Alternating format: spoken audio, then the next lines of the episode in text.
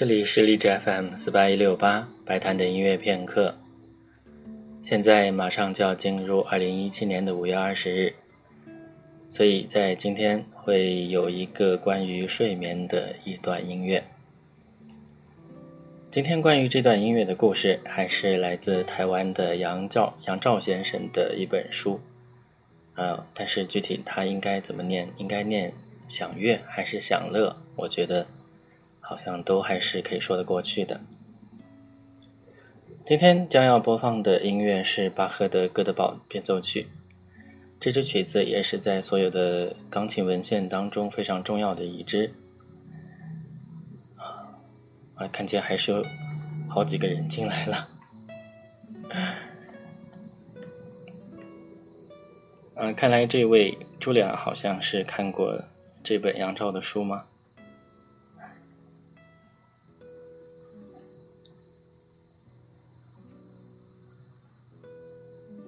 啊，之前在他的作品目录里面看到，主要是关于文学、关于历史的。后来我就看到这本呃关于音乐方面的书，前面的序言里面他提到。因为他本身有一个学乐器的经历，所以这个就是不管他在文学、在历史方面的修养，还是他在音乐方面的修养，都让这本书变得，我觉得还是很好看的。好，下面进入正题，就说一下杨照先生的这一篇，呃，关于哥德堡变奏曲的文章的题目叫做《入眠与惊醒之间》。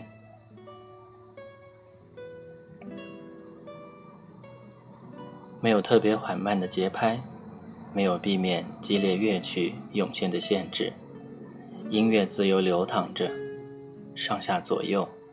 无所忌讳地探索不同声音的情绪。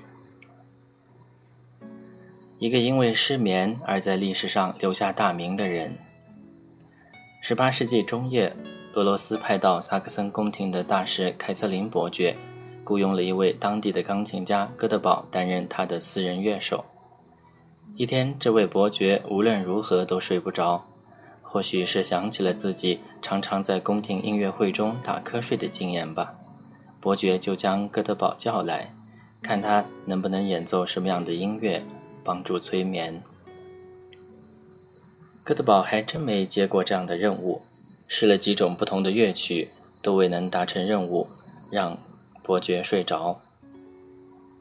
由于担心未来几天还要承担同样任务的哥德堡，于是去向他的老师巴赫求救。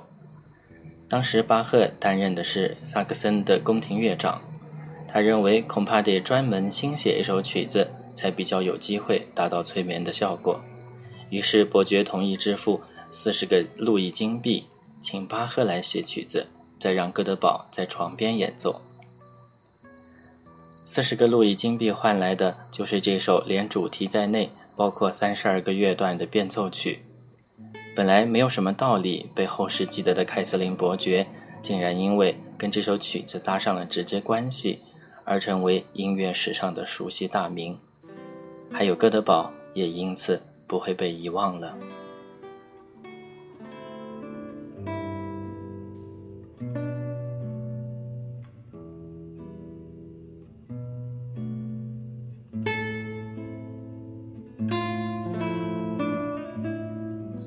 应该就是你说的这本《聆听音符背后的美丽心灵》，还是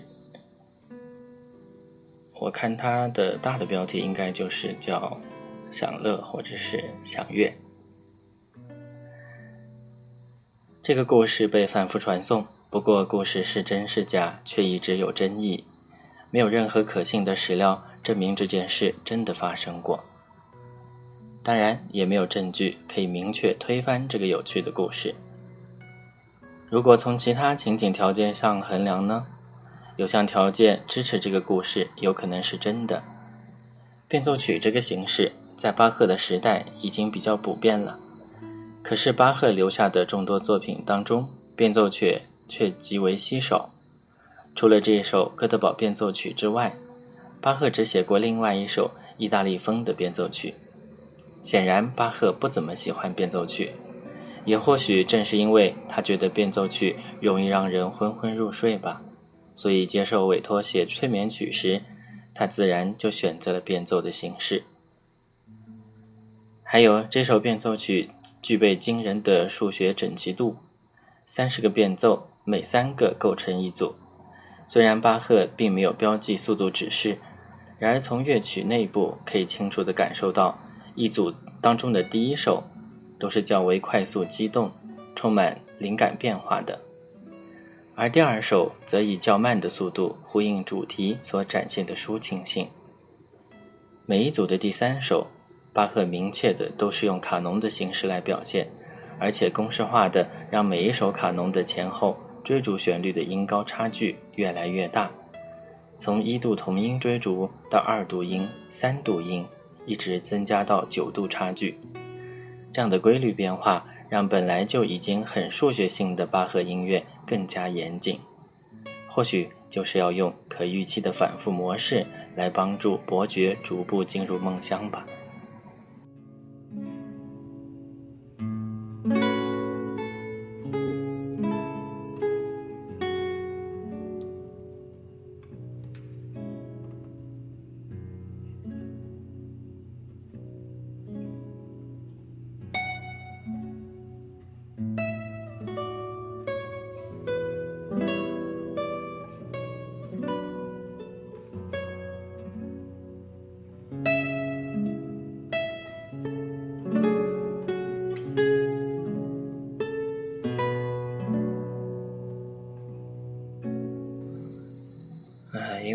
直播的声音没办法改，所以有的时候就会有一些读错的。其实我在录播的时候，就读错的部分都被我剪切掉了，然后都是重新、重新、反复再录的。也许就是这样一个原因吧。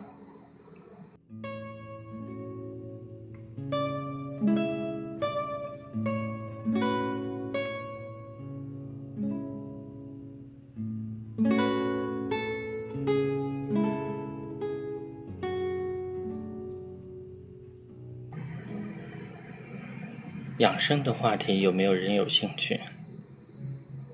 其实我应该是对那个比较比较专业吧。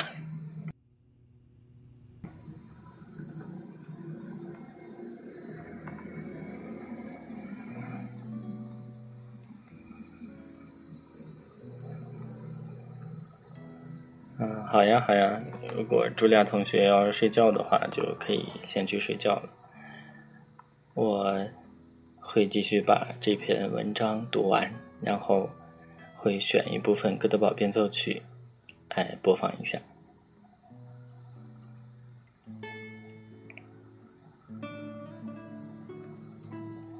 其实我并不是睡得太晚，我是睡得太早，就每天凌晨我就睡觉了。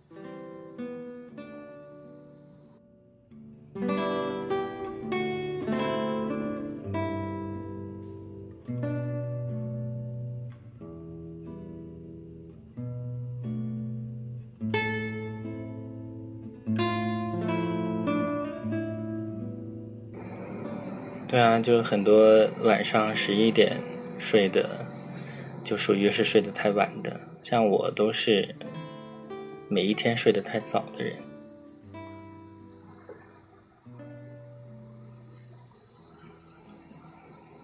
啊，还是进入正题吧，继续来读一读杨照先生的这篇文章。然而，历来也有许多音乐家和音乐史家不买这个故事的账，也不相信哥德堡变奏曲是催眠曲这个阵营的大将之一。而正是另一位与这首乐曲永远连接在一起的历史人物——钢琴家古尔德提出来的。古尔德提出的反对理由之一是，只付了四十个路易金币，怎么可能换来巴赫这样一首长达三十个变奏，演奏起来？至少需要四十来分钟的庞大键盘曲。古尔德不相信故事的真实性，更关键的态度在：听之听一首这样的曲子，怎么能够睡得着呢？呃，其实，在最开始的时候，我也听的是关于凯瑟琳伯爵的这个故事，但是实际上等到听了这个《哥德堡变奏曲》，我就发现这个曲子完全是一个非常情绪变化还是挺大、挺激烈的。如果真的是靠这个曲子来催眠的话，可能这真的像呃有一位同学一样的，可能到一半的时候会被吓醒。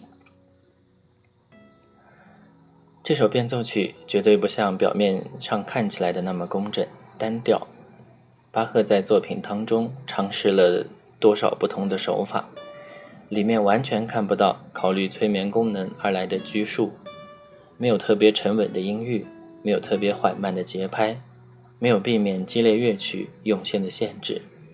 音乐自由流淌着，上下左右无所忌讳地探索不同声音的情绪。这样的曲子怎么可能是一首让人听了会睡着的曲子？的确，很多人第一次听到古尔德弹奏这首曲子的录音，都会忍不住坐直上身，甚至前倾朝向音乐的来处，仔细而认真的聆听。古尔德在一九五五年第一次灌录《哥德堡变奏曲》，一炮而红，不止让他自己快速跻身名钢琴家之列。而且让《哥德堡变奏曲》名声大噪，还改变了二十世纪后半叶巴赫音乐的演奏风格。一九五五年之前，巴赫键盘音乐的主流是由兰多夫斯卡带领的大键琴复古乐风。兰多夫斯卡参与设计，制造了能发出较大音量的大键琴，又练出一身将大键琴音乐性发挥到淋漓尽致的功夫。一时披靡，说服了许多人。钢琴根本不是呈现巴赫的适当乐器。然而，古尔德的录音一出，巴赫音乐在钢琴上取得了新的生命。古尔德让《哥德堡变奏曲》中那么多都不同变奏，听来都再自然不过。那琴音好像超越了演奏家，也超越了乐器，自己活着，动着。听到这样的音乐。谁还会觉得钢琴跟巴赫有隔阂、有问题呢？古尔德一共留下了四个正式的录音版本，最常见的是一九五五年版和一九九一年版。呃，原文这里写的一九九一好像有点问题，因为我印象当中古尔德好像八十年代就去世了。接下来继续念，前则。也就是他所说的1955年版演奏了三十八分钟，后者演奏了五十一分钟，怎么可能有那么大的差异？而两个版本却又听来同等的自然，同等的具有说服力。或许这正是古尔德演奏艺术最迷人的地方，也是巴赫的钢琴音乐最迷人的地方吧。刚才所念的是。杨照先生，台湾的杨照先生所写的《享乐》，聆听音符后面的美丽故事。这篇文章主题讲的是巴赫的《哥德堡变奏曲》。那么刚才我也说了一下自己听这个曲子的感觉，就是传说它是用来催眠的，但是，呃，实际上这个曲子听起来是比较激烈的，而且里面变化是非常丰富的。但这个并不是说，呃，传说它用来催眠，它就是一首单调无聊的曲子，而是我觉得这个曲子本身，给它作为一个变奏曲来听的话，它也是非常优美动听的。嗯，当然也从我也从其他的一些资料上面看到过关于这个凯瑟琳伯爵这个故事的质疑，包括就是按照文献的记载。就是《哥德堡变奏曲》创作时，这位哥德堡，他作为巴赫的学生，他当时只有十四岁。如果以这首曲子的复杂以及它庞大的程度，应该不是一个学生所可以驾驭的。这个也是历来的音乐史学家对这个传说的提出来的一个疑点。好，那么刚才给大家念了杨照先生的这篇文章，下面还是先来听一听巴赫的这首《哥德堡变奏曲》。但，并不是文章当中所说的古尔德所弹奏的版本。古尔德他的一前一后两个录音，一个一九五五年，一个一九应该是八一年的，这两个录音我都曾经听过。我的感觉是，呃，后面八一年的这个录音要更加的自然一些。下面这个也是一个俄罗斯钢琴家的现场演奏版，大家可以听一下。实际上只是选了一部分。啊，下面就请大家一起来听一下由这位俄罗斯钢琴家所演奏的现场版的巴赫《哥德堡变奏曲》。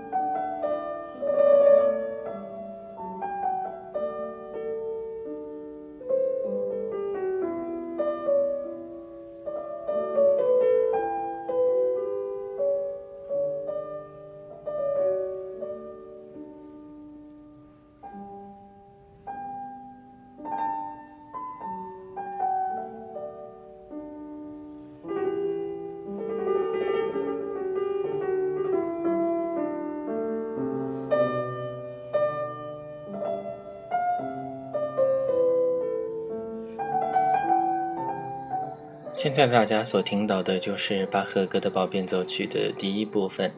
可以视为是它的主题部分。当然，巴赫对它的标注是咏叹调。我觉得在巴赫的音乐当中，这一首《哥德堡变奏曲》的咏叹调是非常抒情、非常动听，也非常的优美的一段旋律。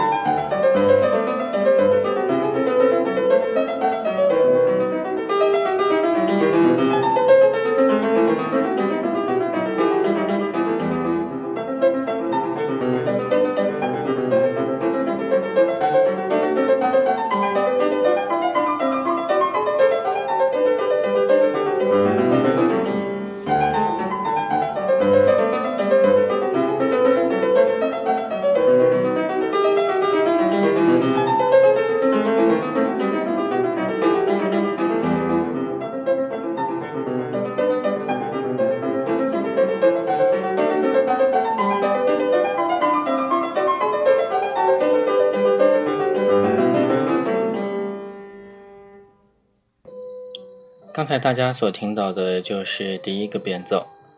那么结合刚才所念的杨照先生的文章，我们对哥德堡变奏曲的它的这个结构，应该就有了一个比较充分的认识了。就除了它的第一段咏叹调以外，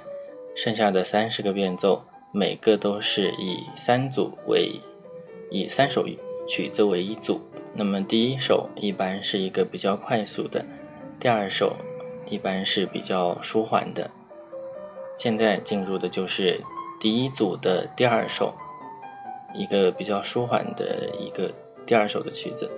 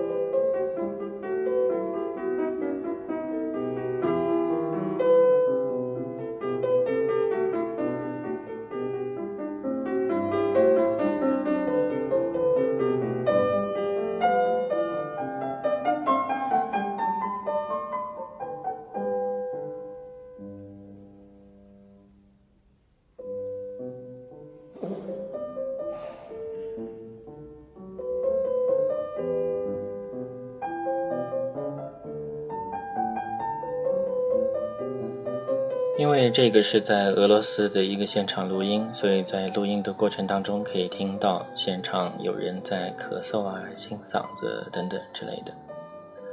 我觉得这个哥德堡的版本，就是它在节奏还有很多方面，呃，和我以往所听的一些版本还是有很大区别的。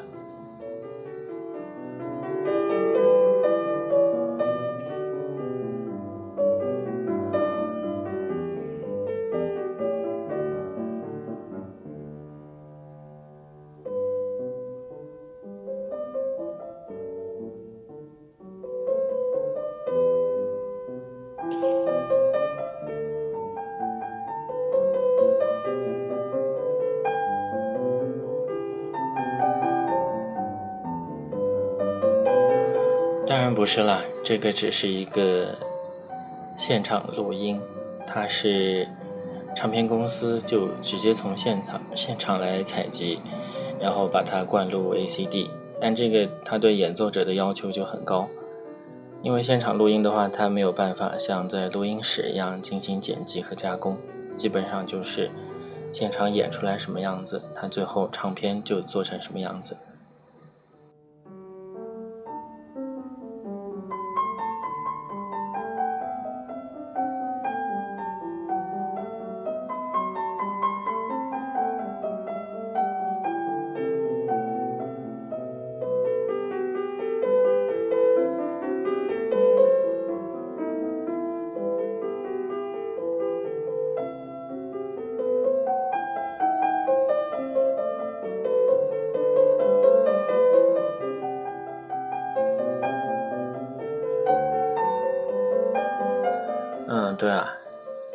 之前只是在电脑上曾经试过一下，但是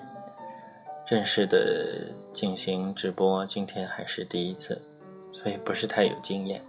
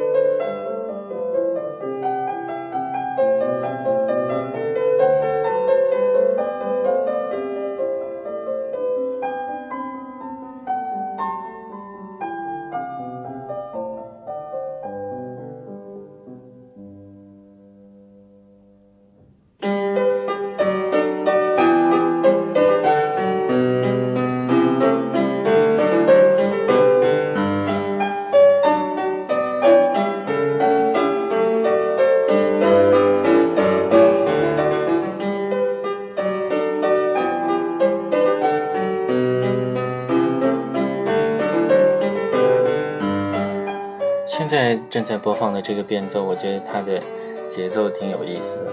有一段时间，我曾曾经用这个变奏做做了一下铃声，我觉得 还是挺有意思的，听起来。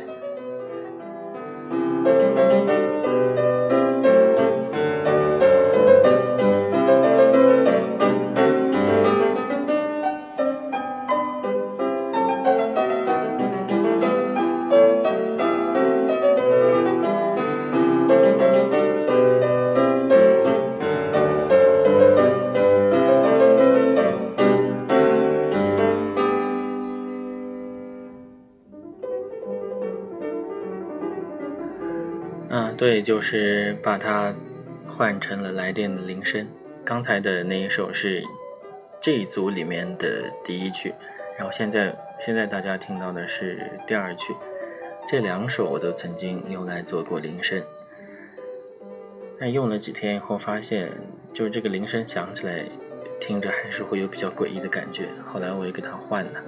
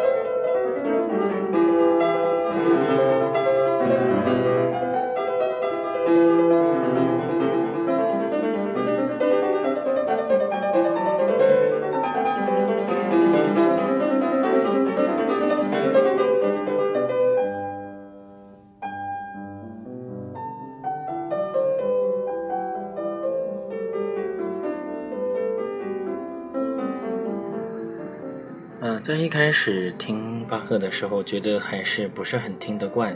他的这种音乐的方式，因为在以前的，呃，在主调音乐流行以前，就是像巴赫这种复调音乐，它有很多条旋律线，呃，听不习惯的人就会觉得好像听所有的作品听起来感觉都是一样的，但时间长了，就是耳朵对这些音乐的语言开始熟悉了以后。就比较能够分得清各条旋律线，然后还现在就会觉得，像巴赫的这首《哥德堡变奏曲》，虽然它比较长吧，但是，呃，它里面的很多旋律是很好听的，尤其是在这个钢琴家弹起来的话，会觉得它的节奏感特别强。有的时候我在看一些资料上的话，像呃古代的一些。用的比较多的一些曲式，比方巴赫用的比较多的，像恰空舞曲，像呃呃加沃特舞曲等等，这些很多舞曲都是来自西班牙，所以它很可能在最早的时候，这些都还是属于跳舞音乐的范畴，所以也许就应该是像今天我们听到的这个录音这样，应该是呃弹出这种。非常具有舞曲感觉的，这样会比较好一些。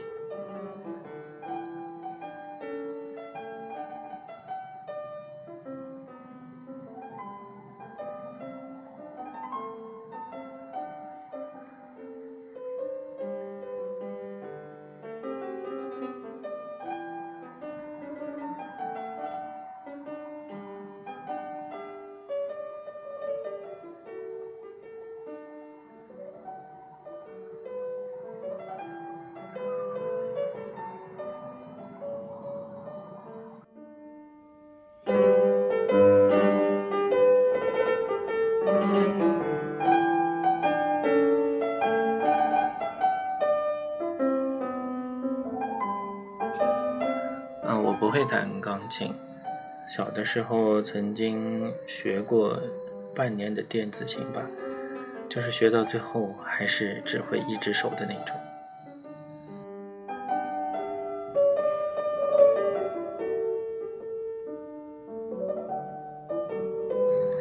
你这种的话，医学上好像叫做半腿综合征吧？这是有可能可以算一种病的。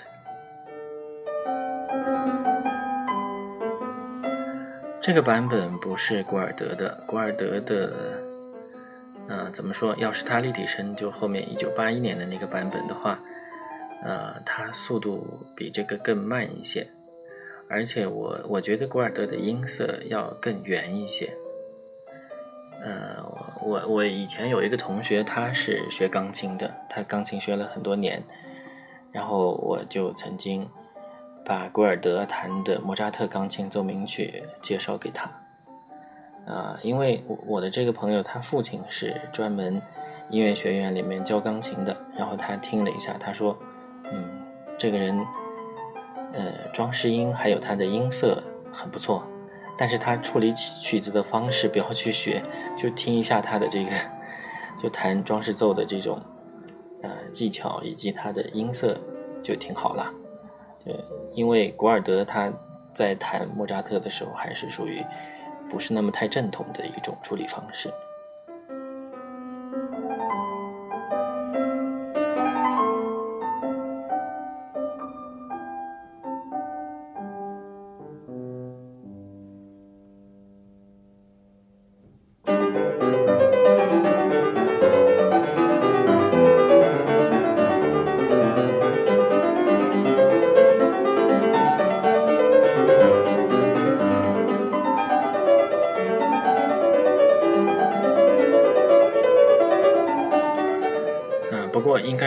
算是比较丧心病狂的，应该没有人会第一次做直播的时候播一个古尔德的，呃，播一个哥德堡变奏曲，这个，呃，可以算是比较丧心病狂的一种方式。呃，印象当中有一个音乐的趣闻，就是好像是塞尔金还是谁，然后他一场独奏会结束的时候，然后他，呃，因为弹的比较好嘛，然后。下面的观众就要求他演一个加演曲目，后来他就问那个小提琴家阿道夫·布什，就说我应该加演个什么曲子？布什跟他开玩笑说：“你弹哥德堡吧。”结果他就真的弹了一遍哥德堡，三十多分钟，呃，不是，应该是四十多分钟的这个曲子，然后。说等他把这个加盐曲子弹完了，下面好像就只剩下三四个人了。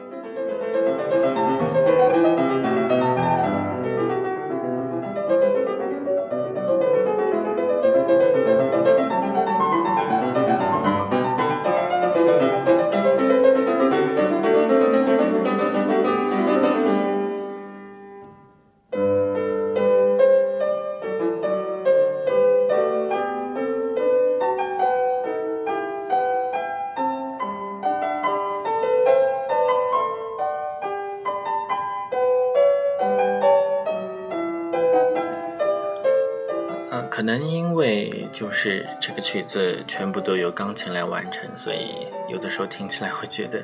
声部也比较多，然后相对来说音色也会单调一些。但这这位钢琴家已经是做了很大的努力了，他音色变化我觉得还是很丰富的。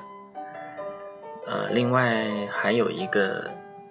一个版本由俄罗斯的小提琴家迪米特里呃斯蒂克维斯基改编的。是一个弦乐三重奏的一个版本，由小提、中提和大提来完成的。啊，有机会的话，可以在录播的节目里面，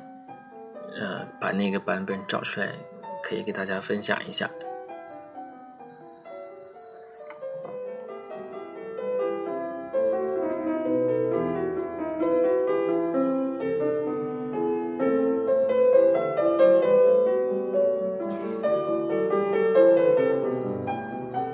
这个录音的话，我只选了一部分，大概只选了变奏曲当中的三组，所以在坚持大概两分多钟，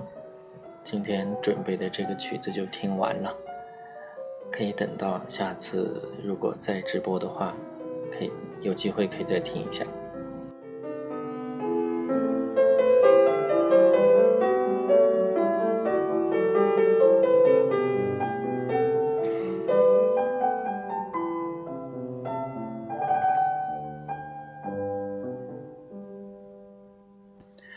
不是古钢琴，这个版本用的是现代钢琴。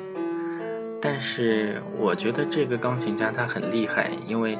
他除了弹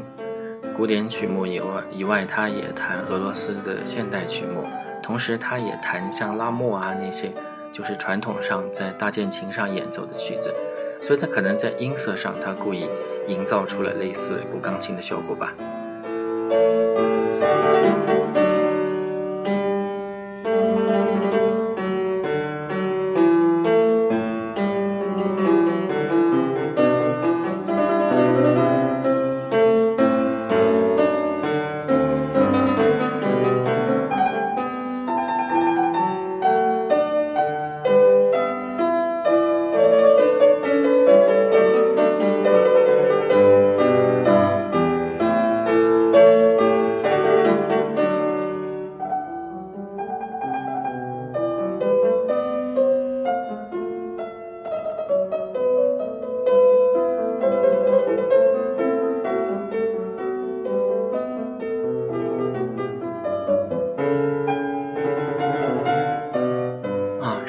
古钢琴的音色应该还要再脆一点，然后应该泛音那些会更少一些吧。呃，前面的一个录播的节目里面，就是呃贝多芬的合唱幻想曲那个版本用的是古钢琴。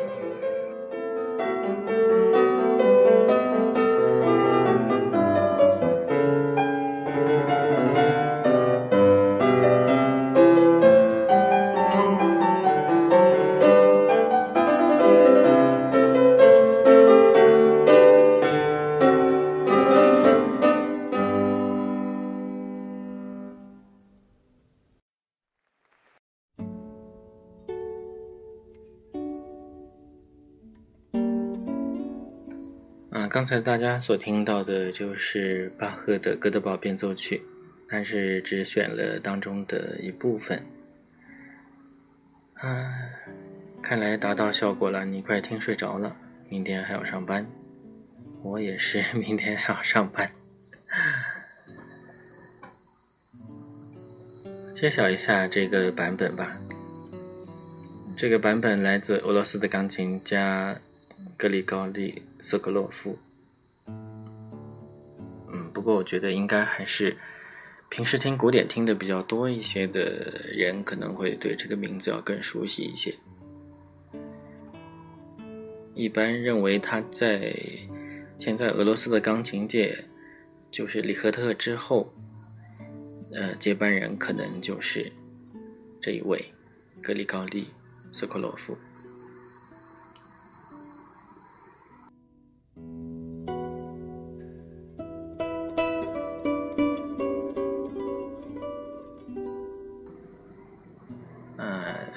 这名字上跟这个有点类似。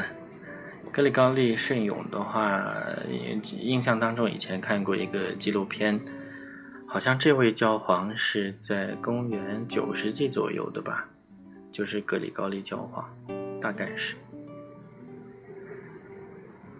嗯，我记得以前的音乐圣经上面还专门有几个，呃，就是由修道士来录的格里高利圣咏。我觉得圣咏就偶尔听一下，觉得还是挺好听的，啊，但是就如果听长了，也觉得它的那个旋律还是比较单调，就相对来说，相对来说还是比较单调。但你要说它比较淳朴、比较圣洁，也还是很说得过去的。对啊，就是他，斯维亚多斯拉夫里赫特。嗯，他去找聂高兹的时候是已经十十七岁了，然后他去表示他想向聂高兹学习，然后聂高兹的学生就他们就互相议论说这个啊这个人以前在哪里学的？说他以前从来没有系统的学过钢琴，然后到十七岁，他跑来找聂高兹说他要学。然后他在钢琴上就给大家弹了几首曲子，然后聂高兹的学生就说他是一个天才。菜场弹弹琴的这个故事不知道，但但是后来，呃，我看的就是也是台湾的一本书《飞越高加索的琴韵》，呃，里面就就讲李赫特他每天都规定自己必须练琴练满多少小时，然后如果有的时候去呃旅行或者是开演奏会，然后他今天的功课没有完成的话，他就会在本子上给他记下来。所以到他晚年的时候，他去了很多地方去开演奏会，特别是在欧洲的呃中欧的一些地方，开了很多演奏会。据说就是为了还他记在本子上的这个这个每天功课落下的这个这个这个练琴，他把它转成了是开演奏会。嗯，李赫特的自传我没有看过，但应应该会有，就是以他的个性来说，应该会有。以前还有还有过一个关于他的译文，就是呃，他好像五十年代的时候来来过中国开演奏会，后来到七八十年代的时候，他据说又跟呃。中国联系就是他想到这边来开演奏会，但是他的条件是让他自己开车，然后去游览敦煌那一线，就是去看丝绸之路。但当时李赫特已经七十多岁了，就说中国这边就没有同意。你，不知道这个事情是不是真的，但是确实说他晚年会。去很多特别偏僻的地方去开演奏会，就小小城镇里面的教堂什么地方啊，仓库啊那些，说说从来没有，从来没有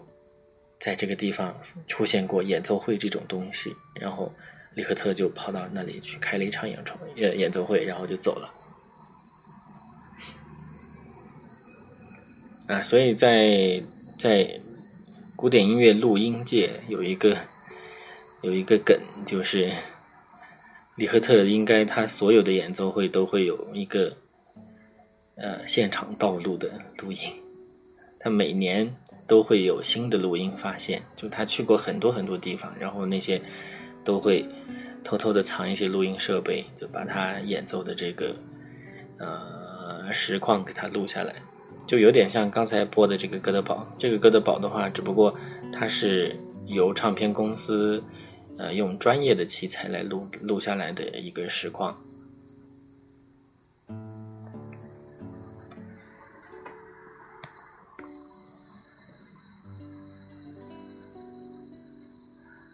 啊，今天我在看杨照先生的这本书，他有一个地方也提到了李赫特，他就呃写了一下，就是如果让他从贝多芬的。三十二首钢琴奏鸣曲当中选一首来听，那么他会选哪一首？他选的是没有带别名的，就是呃相对来说演出机会比较少的那一首。他选的是第七首。呃，据他的书里面写，布伦德尔啊，英国的那个钢琴家布伦德尔，他认为贝多芬的第七钢琴奏鸣曲是最完美的一个作品。然后他在书里提到了一个故事，也是跟李赫特有关的，呃，说也是在差不多三十年前，呃，李赫特开了开了一场演奏会，其中有一个曲子就是贝多芬的第七钢琴奏鸣曲，呃，他认识的两个人，呃，在现场听了听了李赫特的这个演奏，然后。就他们就说，当时那场音乐会，呃，在演到这个曲子的时候，有一半人都哭了，一半人都同时流下了眼泪，就包括他的这两个朋友。后来杨杨照先生就问，就问了一下关于当时的这个情况，啊，那两个朋友都跟他说，就是第二乐章结束的时候。就大家的情绪都呃慢慢的绷起来了，然后片刻的静默之后，李赫特弹响了第三乐章的第一个音，特别美，就在那个瞬间，就是整个演奏会的现场，一半人都流下了眼泪。我觉得特别神奇，他的这个描写。因为就以往的，呃，看到的一些关于李赫特的描写，都是比如说他第一次在美国的卡内基大厅开演奏会的时候，说，呃，观众鼓掌的那个热情都快要把卡内基大厅的房顶给掀翻了。呃，以前一直在看各种渠道说李赫特如何的伟大，但是我。我觉得是到今天看了这一段文字啊，我觉得可能有一点感感感觉了，就是可能会有一点概念。李赫特究竟 怎么会吹得那么神乎其神？可能就是就像他说的，在第二乐章结束，然后所有人的情绪都沉浸到了音乐当中，然后最后他用一个特别完美的音。让大家都流下了眼泪。呃，以我个人的话，我听钢琴演奏会特别少。去年在广州听了，也是俄罗斯的钢琴家瓦莱里阿法纳西耶夫的现场。啊，当时确实觉得，在现场，如果一个钢琴家他的控制能力特别强的话，确实可以带动整场的一个情绪。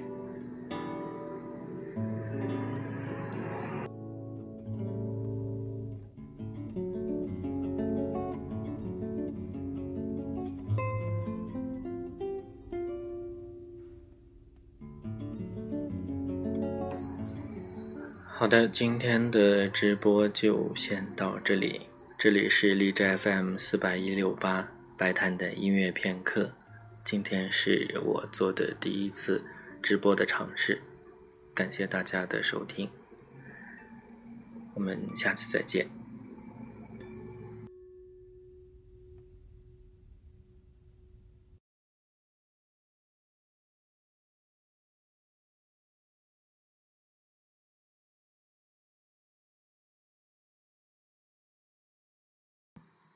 你们俩还没睡啊？你们还在听啊？我以为你们都已经走了。